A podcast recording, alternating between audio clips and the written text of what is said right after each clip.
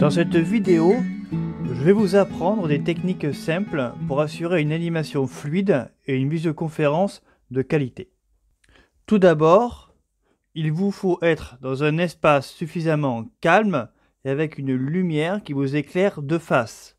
Ainsi, l'image sera de meilleure qualité et le son de la formation sera beaucoup plus confortable pour les participants.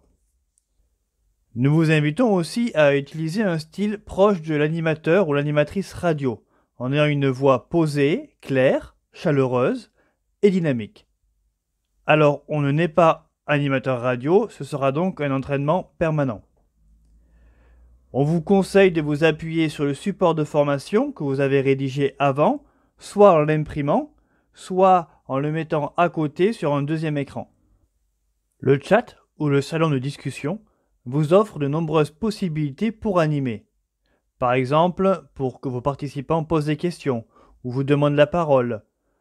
Ils peuvent aussi partager des idées ou des solutions par rapport à des questions que vous posez.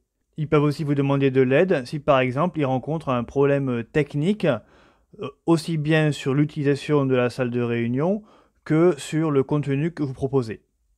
Lorsque vous êtes dans la salle de réunion, le bouton de conversation se trouve ici. Une fenêtre s'ouvre que vous pouvez euh, ancrer sur la droite, par exemple.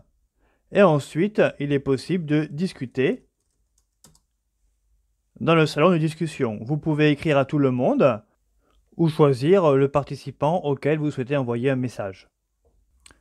Nous vous invitons aussi à suivre la structure commune à la plupart des rencontres participatives. Trois temps, l'ouverture, le cœur de la rencontre et la fermeture. Dans l'ouverture, nous avons toujours un temps d'accueil, l'annonce d'un programme, les règles du jeu, du temps que vous allez passer ensemble, et l'inclusion des participants pour qu'ils se repèrent mutuellement. Dans le cadre d'une visioconférence, il vaut mieux alterner des temps d'apport de contenu et des temps de mise en pratique ou de questions, car il est très difficile et fatigant, dans le cadre d'une visioconférence, de suivre sur un temps long. Dans le temps de fermeture, c'est le moment du bilan, des enseignements et des perspectives pour chacun des participants. Pour vous aider dans cette structure, vous pouvez utiliser aussi le mode galerie avec aussi tout un code de gestuelle que vous pouvez utiliser quand la webcam des participants est activée.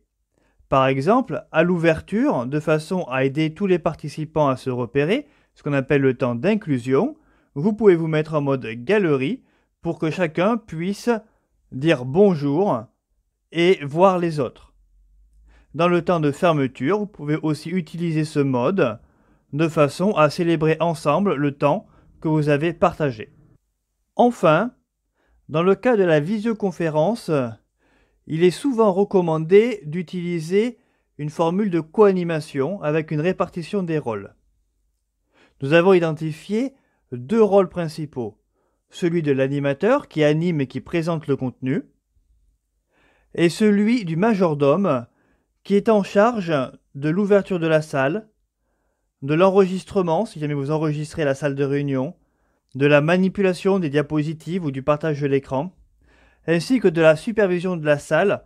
Et quand on parle de supervision, on parle bien entendu du salon de discussion puisque pour l'animateur, il est très difficile de réussir à être concentré sur le contenu tout en suivant les échanges qui peuvent se passer dans le salon de discussion de la salle de réunion. Être à deux est aussi une garantie supplémentaire de continuité de la formation en cas de défaillance du réseau de l'ordinateur d'un des formateurs. Dans les ressources associées à la vidéo, nous vous proposons une série de gestes que vous pouvez utiliser lorsque la webcam est activée. Ces gestes permettent d'éviter euh, d'avoir le micro activé pour tout le monde et de pouvoir tout de même communiquer ou partager un sentiment par rapport à ce qui se passe dans la salle.